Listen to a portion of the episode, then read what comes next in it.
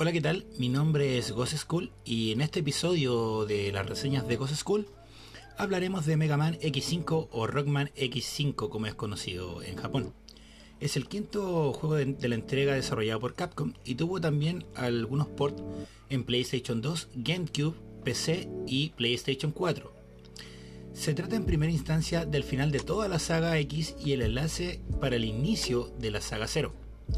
Kenji Inafune, el padre de Mega Man, originalmente tenía planeado concluir la saga X con este juego y dar inicio directamente a la saga 0 que está disponible en Game Boy y ha tenido algunos otros ports también.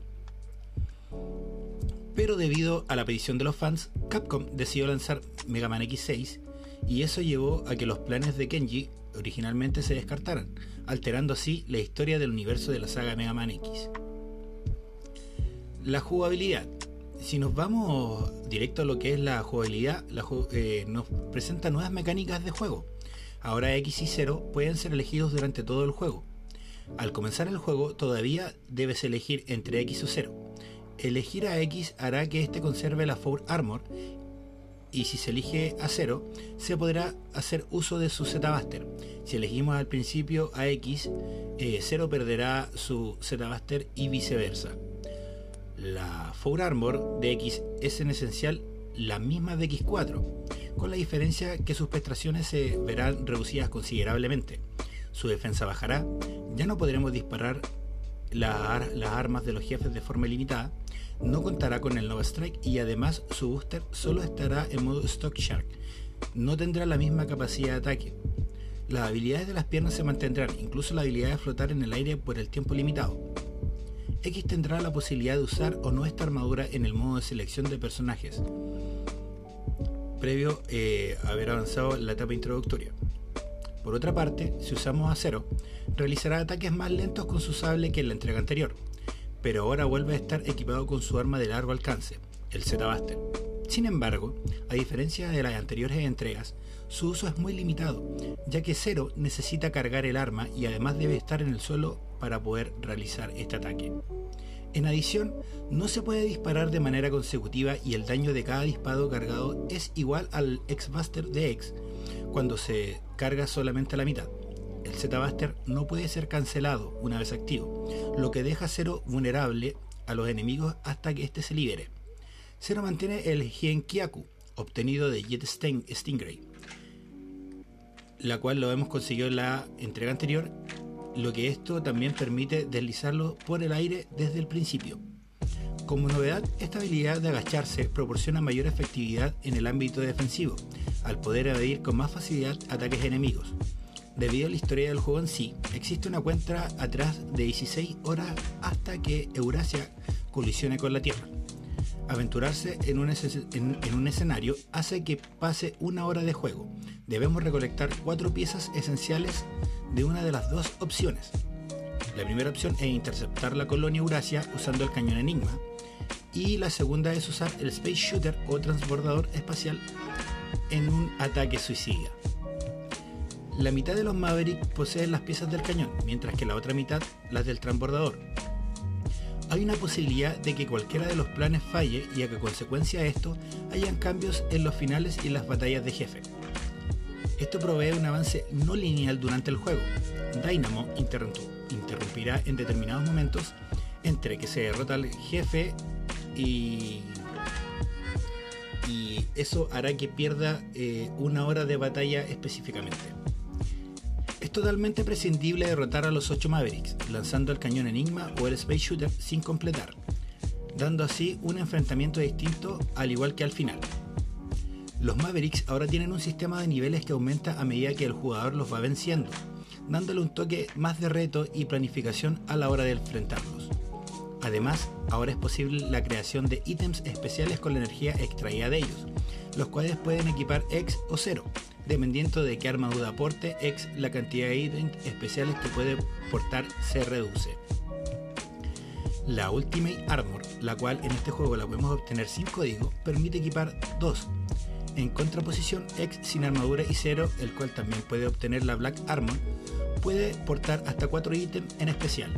Además, hay algunos ítems especiales que solo pueden ser portados por un personaje en concreto. Bien, ahora nos vamos al apartado de las armaduras. La Four Armor, la cual solo se obtiene cuando el jugador escoge a X al principio del juego. La Falcon Armor. Esta armadura tiene un ataque perforante que atraviesa paredes, incluso se impacta con algún enemigo. Las piernas están equipadas con propulsores que proporcionan vuelo de duración larga y permite maniobrar libremente causando daños moderados a los enemigos cercanos.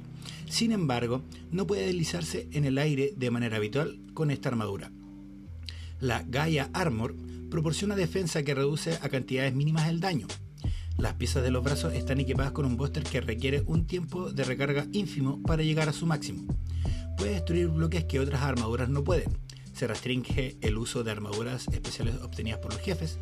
Las piernas están hechas de materiales que de primera permiten caminar sobre pudas y aferrarse a las paredes. Pero debido al enorme tamaño de la misma, la velocidad de X se reduce y no puede deslizarse por los aires. La Ultimate Armor, idéntico a su predecesor de Mega Man X4, si se consigue vía código reemplazará a la Force Armor. Zero tiene solamente un, una armadura, una suite que es la Black Zero, que a diferencia de su predecesor, esta vez la armadura no tiene una función estética simplemente, sino que ahora se le otorga de manera innata algunos de los ítems especiales obtenidos durante el juego, como por ejemplo el Sea-Saber con color púrpura que destruye la mayoría de los proyectiles enemigos, reducción de daño y la, eliminación del retroceso causado por los impactos contra enemigos y sus armas. A diferencia de X, una vez que Zero viste la armadura negra, el jugador no podrá tener la opción de quitársela. Bien, ahora nos vamos un poco a lo que es la historia como tal del juego. Eh, en esta entrega, la Repoly Force ha sido erradicada por completo. Con la paz restablecida, los Hunters reclutan varios nuevos oficiales, incluyendo a Alia, quien funge como navegadora, Signas como oficial comandante y Douglas como ingeniero. Los Maverick Hunters reciben una alerta sobre una fuerza maligna desconocida que ha tomado la colonia espacial Eurasia, con lo cual X y Zero deben ir a investigar. Ambos descubren que el responsable de ellos es Sigma, y entre una batalla con el virus Sigma e involuntariamente lo esparcen por la Tierra. Esto resulta ser otro de los planes malignos de Sigma. X y Zero se reportan a la base ante Signas. Nota que el virus Sigma se ha esparcido con gran rapidez y Eurasia eh, colisionará pronto con el planeta, por lo que era necesario destruirla. Alia menciona que la única arma aún funcional es el cañón láser Enigma, pero por su antigüedad podría ser poco efectivo. También existe un transbordador especial, el cual servirá para destruir la colonia, pero fue infectado por el virus haciendo inútil la función de piloto automático, por lo que alguien debería pilotear la nave. Douglas dice que necesita nuevos componentes para mejorar el cañón Enigma y algunos reproches que han sido infectados por el virus poseen dichos componentes. La lucha comenzará contra los cuatro Mavericks que poseen las piezas. Al derrotar a los cuatro Mavericks correspondientes se podrá disparar el cañón láser Enigma. Hay dos versiones en la cual una puede funcionar y en la otra no. Si funciona a veces si haces el siguiente orden. El primero y el tercer Maverick los debe derrotar X y el segundo y el cuarto los debe derrotar 0. El cañón es disparado y Eurasia será destruida. Pasa directo a los niveles pero los cuatro Mavericks restantes no estarán derrotados. Si no funciona, el virus se esparcirá más y tendrá que recurrir al plan del transbordador espacial.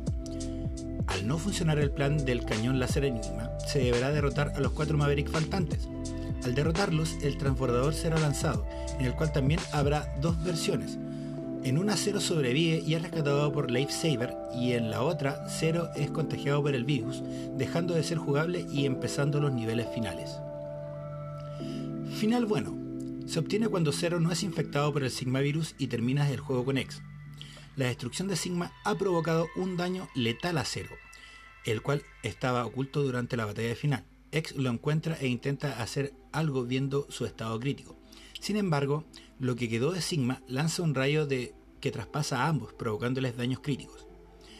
Pero antes de caer, Zero con sus últimas fuerzas consigue destruir los restos de Sigma usando el Zerabaster, eliminando a Sigma. Antes de quedar sin energía, Zero le dirige unas palabras a X y finalmente muere. Zero ha desaparecido y X se encuentra parcialmente destruido. Una voz le pide que resista, que resista. lo que se ve un holograma, el cual podemos decir que quizás sea eh, el Dr. Light. Lo que abre la teoría de que quizás eh, la conciencia de Dr. Light puede transferirse a múltiples hologramas que se han encontrado durante todo el juego. Tres semanas después, X, totalmente reparado, es el nuevo comandante de los Mavericks Hunters y se dispone a liderarlos.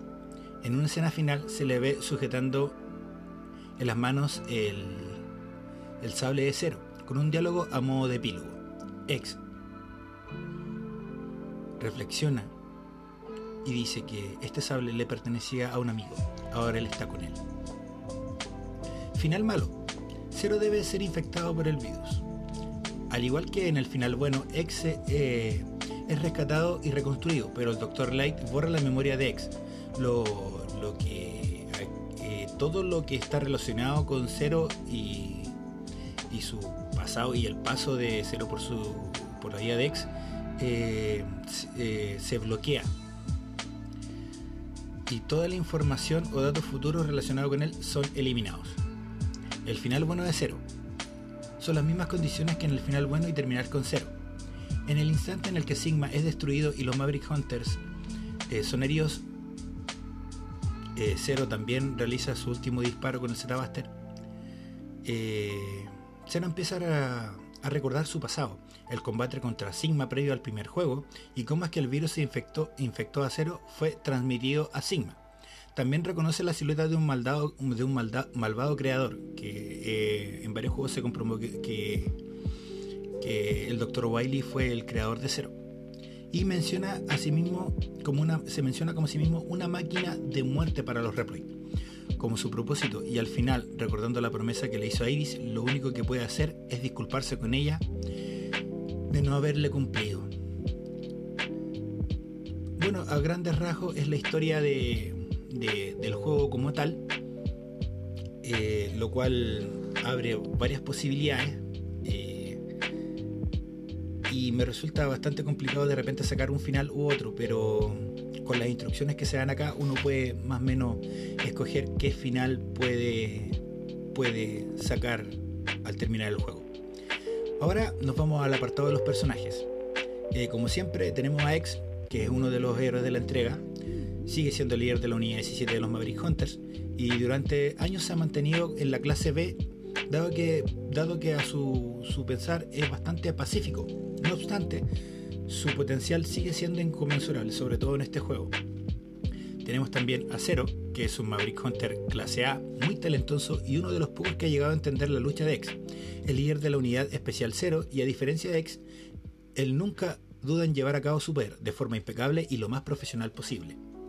También dentro de los personajes nuevos tenemos a Signas, que es el nuevo director y comandante de los Maverick Hunters, tras los acontecimientos del capítulo anterior. Más estratega que combatiente, dado su CPU de mayor rendimiento cognitivo. También tenemos a Alia, que fue una investigadora en la Central de Ingeniería, de, Ingeniería Reploid. Su maestría en lenguajes informáticos y su conocimiento en base a los Reploid fueron su garantía para su puesto como navegadora en este juego. Tenemos también a Douglas, que es el mecánico encargado del mantenimiento de los vehículos de la base. En sus tiempos libres fabrica mejoras para X y Zero. Dynamo, que es un mercenario que trabaja para un cliente desconocido, desconocido que al final todos sabemos que es Sigma, eh, de personalidad algo irritante, pero tiene habilidades de combate eh, de un cazador clase SA. Se encargará de interferir en las operaciones de X y Zero tanto como le sea posible y tenemos a Lifesaver, que trabaja en el mantenimiento de los cuerpos Reploid y en la creación de vacunas antivíricas. Según su opinión, hay algo muy extraño en la reacción de cero ante el virus. Y tenemos, para finalizar, a los Mavericks, que tienen, tienen algo muy, muy particular, por lo menos en la versión americana, que la mayoría de los nombres de estos Mavericks eh, son inspirados en bandas de rock como Guns N' Roses y otros. Eso me llamó particular mucho, particularmente mucho la atención cuando empecé a jugar esta entrega por primera vez. Bueno, Greasy Slash eh, es un replay basado en un oso grizzly, comerciante de armas, pasó de tener la bola de cristal en su poder, una parte necesaria para el cañón láser Enigma. A pesar de vender armas, él parece no gustar la violencia. Él está infectado por el virus Sigma y estaba empezando a convertirse en un Maverick, con ganas de morir en una pelea antes de que totalmente se convirtiera en uno.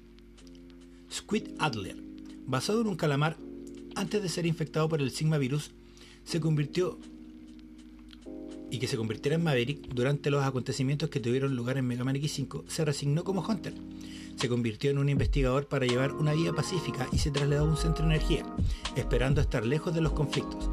Dependiendo de la versión del juego, eh, se va a considerar o amigo o hermano de Launch Octopus, que fue uno de los Mavericks de la primera entrega. Adler mantuvo un cartucho de energía necesario para el enigma, pero de repente se convirtió en un Maverick antes de darle la vuelta, obligando a X y 0 ir tras él y destruirlo. Tenemos a Easy Glow. Eh, fue un solitario científico reploid basado en una luciérnaga. Rara se permitió que alguna de sus obras vieran la luz del día, por el temor de que serían utilizadas para crear armas. Una de sus creencias, creaciones que diga, es el dispositivo láser. Fue una de las partes necesarias para el cañón Enigma. Sin embargo, debido al brote del virus, a gran escala, él ya estaba infectado cuando X y 0 llegaron a su laboratorio, aunque todavía en su sano juicio pidió a los Hunters que lo sacrificaran. Duff McWallen es un reploid basado en una ballena. Fue un jefe de un museo oceanográfico y teniendo el rango de capitán en las fuerzas de seguridad marítima. Su comportamiento a veces eh, fue imprudente y él tuvo discusiones con la marina de la Reploid Force del Mega Man X4. De Skyber es un replay basado en un Pegaso. Él era un joven director de la Brigada Aérea de Replay Force, que sobrevivió al incidente que se produjo en la Replay Force durante los acontecimientos de Mega Man X4. Skyber tenía el Wind Orbiter, el cual era necesario para la operación de Shuttle, para destruir la, la colonia Eurasia. Este, niega, este se niega a cooperar y reta a X0 a un duelo donde obviamente tiene dos opciones, ser destruido o derrotarlo en batalla. Axel the Red es un replay basado en una rosa. Se originó a partir de una mutación muy rara y misteriosa entre un reploid. Se creía que por su evolución podría crear una amenaza más grave que el propio virus. Se escondió en una base militar abandonada en la selva, donde obtuvo el motor Orbiter necesario para el Space Shuttle. Axel Red también expresó su desaprobación por los métodos que ocupan los Maverick Hunters, citando, el, incidente de la Replay Force en el Mega Man X4 cuando tú juegas con Zero. Dark DC es un replay basado en un murciélago slash vampiro. Eh, él ya era un Maverick creado por Sigma, eh, Sigma tres años antes de los acontecimientos de Mega Man X5, pero escapó de su control y se mantuvo en la clandestinidad desde entonces. Los Maverick Hunters se encuentran en un planetario, en algún lugar mientras buscan un tanque de combustibles para el transbordador espacial. Eh, Matrix, basado en un tiranosaurio. Matrix era un miembro del equipo de prevención de desastres y uno de los sobrevivientes del incidente de la Replay Force en Mega Man X4. Creó una bodega para guardar armas que creó, usando la energía del magma. En Mega Man X5, los Hunters descubren que Matrix tiene un motor útil para el cañón láser Enigma, pero él no confía en los Maverick Hunters, asumiendo que iban a retirarlo de sus actividades. Atacó no dejándole a X y a Zero otra alternativa que destruirlo. No se sabe si sucumbió o no al virus Sigma antes de la batalla. Bueno, en resumen, a grandes rasgos, esta es la historia y la jugabilidad y todo lo que está relacionado a Mega Man X5.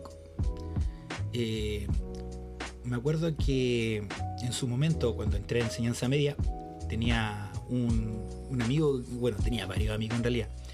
La cosa que vamos a llamar eh, Alex y Cristian. Eh, nos juntamos generalmente en la casa de Alex. Y claro, en ese tiempo tener una PlayStation no, no era viable para todas las familias en ese momento. Así que aprovechábamos de jugar en la casa de él, porque él tenía varios juegos y dentro de todo tenía una buena situación, no la mejor, pero tenía una muy buena situación, por lo cual íbamos constantemente en la época de primero segundo medio a jugar a su casa. Eh, cabe mencionar que uno de estos amigos eh, conectó un cable que no tenía que conectar y empezó a salir vapor de la consola. Y fue el término de nuestras tardes de jugar Mega Man X5, por lo menos en ese momento.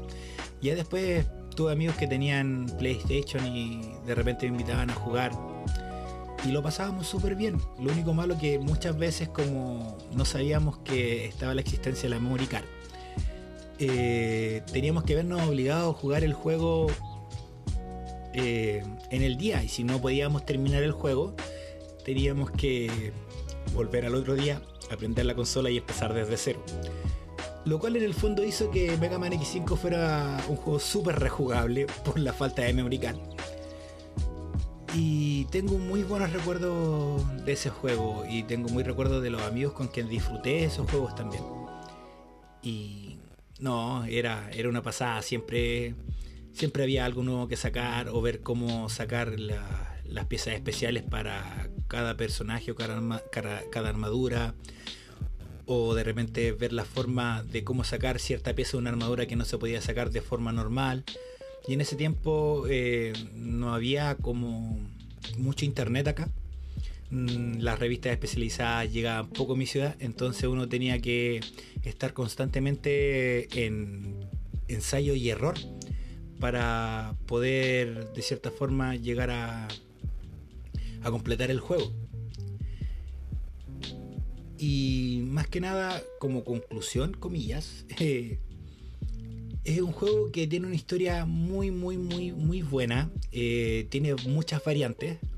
Eh, la jugabilidad es un poquito más rápida en ciertas cosas en comparación a su predecesor lavado de imagen eh, fue bastante bueno también porque si Mega Man X4 había entregado una nueva cara a la franquicia, eh, Mega Man X5 hizo retoques y hay escenarios que son sencillamente alucinantes. Bueno, hasta el día de hoy lo juego y Chris que está en la casa conmigo también lo juega mucho. Eh, y a pesar de los años, de que haya salido hace más de 20 años, eh, seguimos jugándolo como si fuera la, primera vez.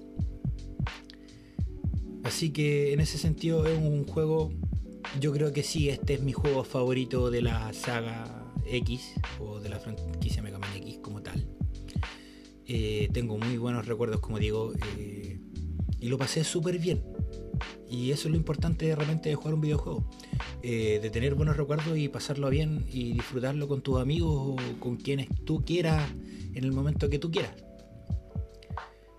Cabe mencionar que hay ciertas curiosidades de esta entrega. Bueno, la primera que uno puede sacar las armaduras sin la necesidad de un código como parte del modo historia.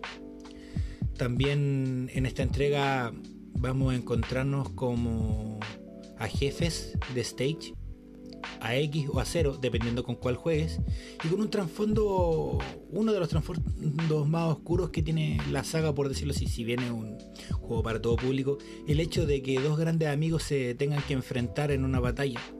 Eh, siempre deja una marca y lo que me hace recordar también que siempre en algún momento vamos a tener encontrones con nuestros mejores amigos. Eh, también cabe mencionar que hay algunos, ¿cómo decirlo?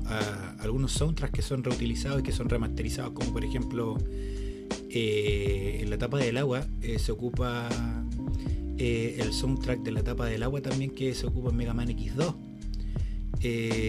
también fue muy criticado por el hecho de que en vez de tener una animación como X4 se ocuparon imágenes estáticas si bien su definición eran muy agradables a la vista, no se compara como estar viendo un anime mientras estás jugando. Como para mencionar algunos, hay algunas referencias eh, a otros juegos también. Hay cosas bastante intrigantes que uno puede ir investigando, pero a mi parecer son como las curiosidades más, más destacables que tiene este juego. Bien, yo creo que por hoy es todo. Eh, muchas gracias por escuchar esta reseña. Eh, quiero mencionar también un agradecimiento especial a, a Andy Killer que me regaló un micrófono y me hizo tener algunas mejoras en el setup para poder ir transmitiendo, ir haciendo reseñas e ir mejorando a poco. Porque si bien las primeras reseñas fueron un poco flojas por el hecho de que era primera vez que estaba reseñando eh, algún videojuego, eh, he ido aprendiendo cada vez un poquito más y nada más que agradecer a toda la gente que, que escucha el podcast, que escucha Cabros de miércoles, que escucha también por ahí la reseña, porque tengo un borrador en Anchor donde subo las reseñas y las pruebo antes de y las edito. Dentro de lo que se puede editar, porque tampoco soy un gran genio editando, por eso de repente hay cosas que no puedo arreglar cuando, cuando me equivoco y, y más que nada también se trata de, de contar una historia, de contar como estar en una conversación, como estar escuchando a alguien compartiendo de sus juegos favoritos a la demás gente. Así que quizás es bueno no editar ciertas cosas cuando uno se equivoca o cuando uno se traspapela. Y nada más. Gracias totales, gracias a todos y que tengan linda semana o lindo día o lindo mes, dependiendo de cuando escuche este podcast. Así que nos vemos, cuídense y que estén bien.